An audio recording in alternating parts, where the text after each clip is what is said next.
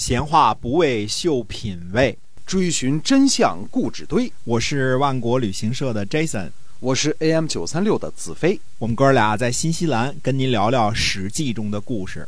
呃，我们前面说了啊，一般来说呢，后世的继任者对于前朝如何破灭，自己如何取而代之，是研究的最彻底的，因为前世不远。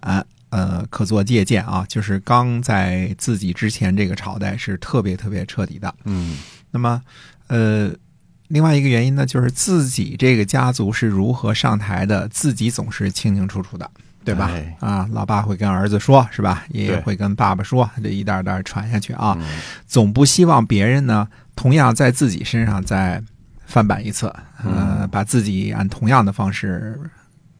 被赶下去，对吧？嗯，所以，呃，这个例子呢，我们可以举，比如说秦朝的时候，法令太过严苛，刘邦呢就和三秦的父老约法三章，对吧？嗯，杀人者死，嗯，伤人即盗抵罪，其他的刑罚全部废除。嗯，简单吧？约法三章，我们现在用这个成语啊，说咱们就约法三章，对吧？怎么怎么样？所以呢，刘邦就得到了三秦父老的民心。嗯，宋太祖赵匡胤黄袍加身，所以要杯酒释兵权，对吧？是，哎，这个呃，解除手下大将的这个军队指挥权，这是重要的啊。那么，呃，唐朝的祸根在于藩镇割据，宋朝就要什么啊？用文官辖制武官，呃，所以中宋一代，无论南宋、北北宋啊，中国的这个武功呢都不强盛。嗯，所以有什么金呐、契丹呐，什么这个。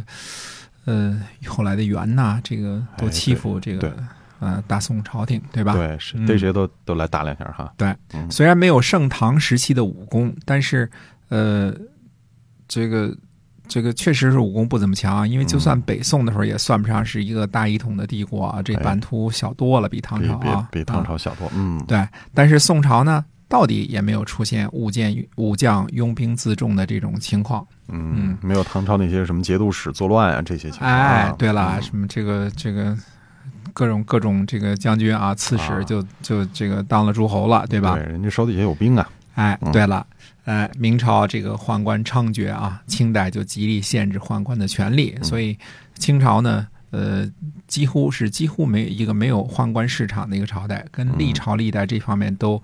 做的算是比较好的，对，尤其是跟明朝比起来啊，对，很难见到一个没长胡子的在那儿指手画脚的。哎，明朝呢，这个就特别厉害啊，这个九千岁什么的，哎，对的，魏忠贤啊，一堆啊。那么战国时期呢，各国君主呢，从春秋得到的教训就是不能让大臣代掌国事，嗯，因为大臣会尾大不掉，对吧？嗯，呃，齐国的田氏就是因为自个儿家族势力太大了，所以把这个姜姓的齐国篡为己有的，对吧？韩赵魏都是因为原来是这个晋国的大家族，最后发迹了，断然不会呢允许这种事儿反过来加在自个儿头上，所以战国一代呢，这个。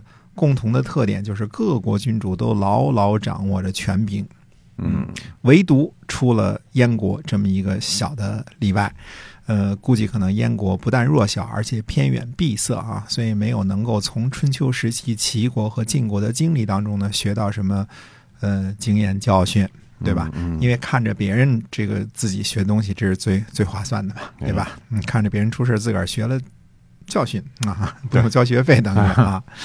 那么子之之乱呢？他背后的推手是齐宣王，他呢怂恿太子和子之作对，对吧？呃，而且呢答应说这个我给你做后援，对吧？嗯，你就是这个寡人的国家就是你的，类似这些个许诺。嗯，不过燕国呢这。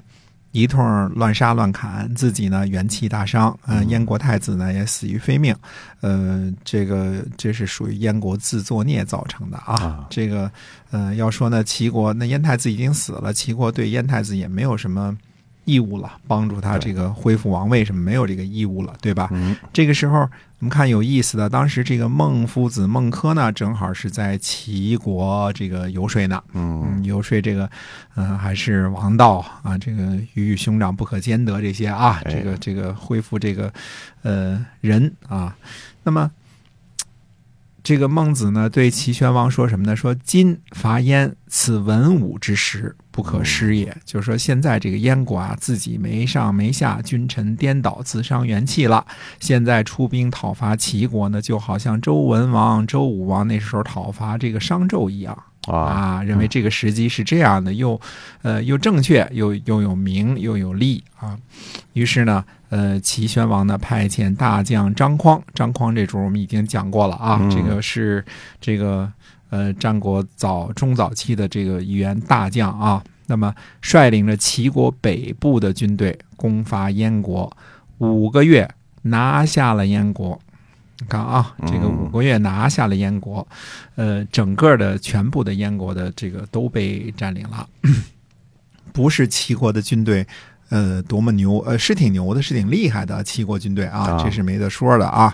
那呃，还因为什么呢？燕国人城门也不关，将士呢没有战心啊，所以呢就顺利的亡国了。啊，顺利的亡国。哎，对，因为 因为怎么说呢？这个上面这个呃，君不君，臣不臣的啊，这个又让位呀，又又互相砍呐，整天在这个燕国都城的这个这个街面上砍，据说死了几万人。对，士贝一伙，太子一伙，对吧？士贝又又又反叛，这个自知这个互相砍砍砍砍，砍到最后，呃，等于把这个不只是说。死伤了很多人，把人的心气儿都给砍完，砍完了，对吧？嗯，人们的希望没有了，没个头了，没个头了，这个群龙无首了，那谁愿意打过来？打过来吧，打过来就那个什么吧。那么。齐国呢，在战国七雄当中呢，已经是大国了。现在呢，占领了北边的燕国，可以说是如虎添翼啊。嗯嗯，恨不得成了北方第一大国了。呃，当然，国土面积比楚国还是小很多啊。但是俨然就是这个，本来齐国就是东部的大国强国嘛，对对吧？哎，这就看出孟夫子这套的厉害了。孟夫子说什么呢？说要实行仁政，用仁义来统治人民，给大家讲礼貌，是吧？这个这个善待老百姓啊，这些个事情啊，嗯，那么齐国人是怎么干的呢？把燕国的宝贝，我们说的这个宝贝，就是这个庙里边供着这些钟啊、鼎啊、磬啊，这个这个呃青铜制品。啊，对吧？嗯，金银财宝、金银细软、这纱，嗯，什么美女、文工团这些啊，一块儿就都运回临淄啦。嗯，哎，这个大肆的抢掠了一番啊。那这种事情可以可以想见啊，这个军队的士卒见这个国君这个如此啊，那。岂不有岂能不上行下效啊？对吧？头都抢吧，我们也跟着一块来吧。对，你们抢宗庙，我们抢老百姓，对吧？是，所以就把燕国呢上下的这个这个就劫掠，就是大白天的也去抢东西，反正嗯好欺负嘛，对吧？嗯，这一下呢可得罪了燕国的老百姓了。这个老百姓呢其实深深的痛恨齐国人，对吧？你来了，这个。就抢人东西，这个烧杀抢掠，那肯定是遭人痛恨的，对吧？这绝对的啊，失去了民心了。所以齐国呢，并没有贯彻孟夫子的这个仁义这一套，呃，不是说占领了燕国了，就把自己的这个制度好好的这个贯彻一下，把燕国人民也当成齐国人民一样的来看待，对吧？这就成了自己的国家，老是一种这个这个强盗的这个心态。这个去了，我就是这个捞外快了。这种心态呢，就是。呃，没有想长久的这个占领的这种意思啊。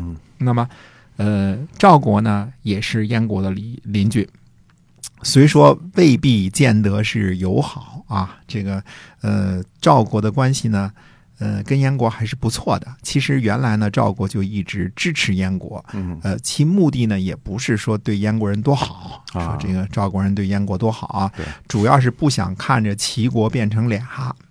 对吧？嗯，一个齐国都够赵国一受的了，这个变成俩，这个啊，因为当时赵国的这个土地面积呢，我们说从上边啊，从山西啊到河北，跨越这个太行山啊，呃，一路呢延续到什么地方呢？延续到这个啊。延续到河北啊，山东交界这个地方，对吧？呃，正好呢，跟燕国和齐国呢都是比邻啊。那么这种邻里关系呢，是不愿意让齐国呢把燕国都给占领了。这样显然呢，对赵国呢是更加不好。赵武灵王就想办法找到了燕国的公子职，把他送回了燕国。嗯那么，呃，其他国家呢也对齐国呢施压。显然，你这个去了这个，嗯，不不不干好事儿，就把一个诸侯就给灭了啊！这种事情，因为对对谁都没好处，邻居们都不喜欢，希望看到一个齐国变成两个齐国这么强大啊。嗯呃，虽然他趁机把燕国给灭了，但是呢，呃，大家也都施压。那么这样的情况呢，这个公子直呢，呃，在燕国反倒是这个，呃，继承了君位，呃，齐国人呢，呃被迫撤兵了啊、燕国呢就此就复国了。呃，复国的这位公子职呢，就是燕昭王。那么历史上说呢，有的时候是公子平啊，或者说太子就叫平啊，这个应该是公子职。那这个事情呢，我们说说了很多啊，一直在说赵武灵王。赵武灵王现在还没有横空出世呢，因为这个呃，现在是说的公元前三百一十四年的事情吧，嗯对吧？那么真正的呃，赵武灵王横空出世呢，还得再过几年呢，胡服骑射啊、什么这些个，他啊他这个。呃他前些年还一直在这个窝囊之中，这个 还继续窝囊呢。还没搞这个军事改革呢哈，哎没有呢嗯，但是这事儿办的挺地道、挺到位，因为嗯让燕国复国总比这个齐国占领了燕国对赵国更加有利啊没。错，哎，我们说这段历史呢，记述的不是十分的详细啊，那么很多细节细节呢，我们都不太清楚。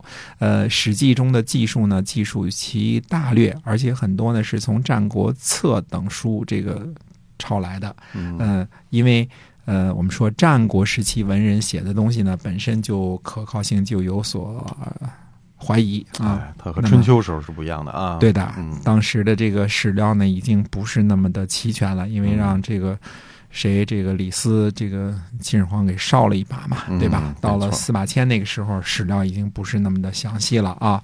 那么，呃。我们说说些什么呢？比如说啊，这个灭亡燕国的这是谁灭的？被记述为齐闵王。那么嗯其实应该是齐宣王，因为齐威王啊死于公元前三百二十年，比魏惠王还早这个呃早死一年，对吧？魏嗯惠王是公元前三百一十九年的。我们即便说这个些，也都是大约的。推测的啊，嗯应该是这个这个时候的。那么之后齐国继位的呢，就是齐宣王，而不是齐闵王。齐闵王还靠后呢。那么，可是说齐宣王呢？齐宣王在历史上的记述呢，也不是很多。啊，这么有名的这个，这么有名的，哎，就是呃，也技术不是很多。嗯呃，我们能找到的迹象呢，除了他跟这个，嗯、跟这个孟尝君啊，孟尝君他爸之间的一些事儿啊，我们上次说过一些啊。那么，呃，有这么几件事儿：伐灭燕国，这是挺大的一件事儿啊，这是一件事儿。第二呢，办了一个稷下学宫啊，啊有人把这个稷下学宫就称为中国第一所大学呀，类似之类的。嗯反正当时好多这个有学问的人啊，各个派都去那儿去这个呃开班授徒啊啊，讲课啊。这是官府推办的，呃盖宿舍，这个这个管这个学子这个吃的东西，对文化事业呢，齐国做的还是不错的。这个是应该是齐宣王的功绩。那么呃，还有呢一个成语大家都知道“滥滥竽充数”啊哎，这个这个我相信耳熟能详啊，嗯。因为这个呃，这个谁对音乐的喜好呢，比较喜欢这个合奏啊，对吧？对？整个一个团，大家抱着鱼都去吹啊，对。滥竽充数啊，这个哎。大家都知道啊。嗯。另外呢，就是一些他和孟子的交往啊，就这些了。嗯就除了这些个事情之外，我们对其详情知之甚少，比齐威王还少好多，嗯，对吧？？秦威王那时候就不太多了，已经记数不太多了。嗯，那么这几件事呢，还都是通过其他的著作转述的，都不是历史的官方记录。我们说过啊，齐国的史记连同其他六国的史记都被秦始皇李斯给烧了嗯啊，烧了就没了啊。哎就剩下一些个呢，这个野史或者是私人记载保留下来的竹简，那么后世呢，我们还能知道一些个事情啊。嗯那么，呃，但是无疑呢，伐灭燕国算得上是齐宣王的挺大的一件功绩，因为这毕竟是把另外一个大诸侯就给灭了嘛，对，对吧？那么燕昭王呢，是在燕国被齐国所灭之后回来收拾残局的。嗯那他心里呢怀着对齐国的刻骨仇恨啊，这个也可以理解嘛，对吧？嗯、这个国破家亡这种，对对吧？嗯这个仇呢都是呃记在他身上，而且祖宗的这个宗庙的宝贝都给运去临淄了，对吧？？这个呃怀着很大的这个仇恨啊，尤其呢暴虐燕国的百姓啊，这一点大家这个都可以想象的，嗯那这个仇恨是非常大的。那么呃差一点没亡的这个燕国呢，这个没亡，那就是大难不死呢必有后福。呃，燕昭王心里呢时时刻刻在想着报仇的事情。嗯啊那么，呃，到底燕昭王这边有一些个什么技术呢？呃，那我们还是下周四的时候选择再跟大家这个继续的，呃，交代后边燕昭王在齐在这个燕国差点被齐国灭掉之后的一些个作为。哎，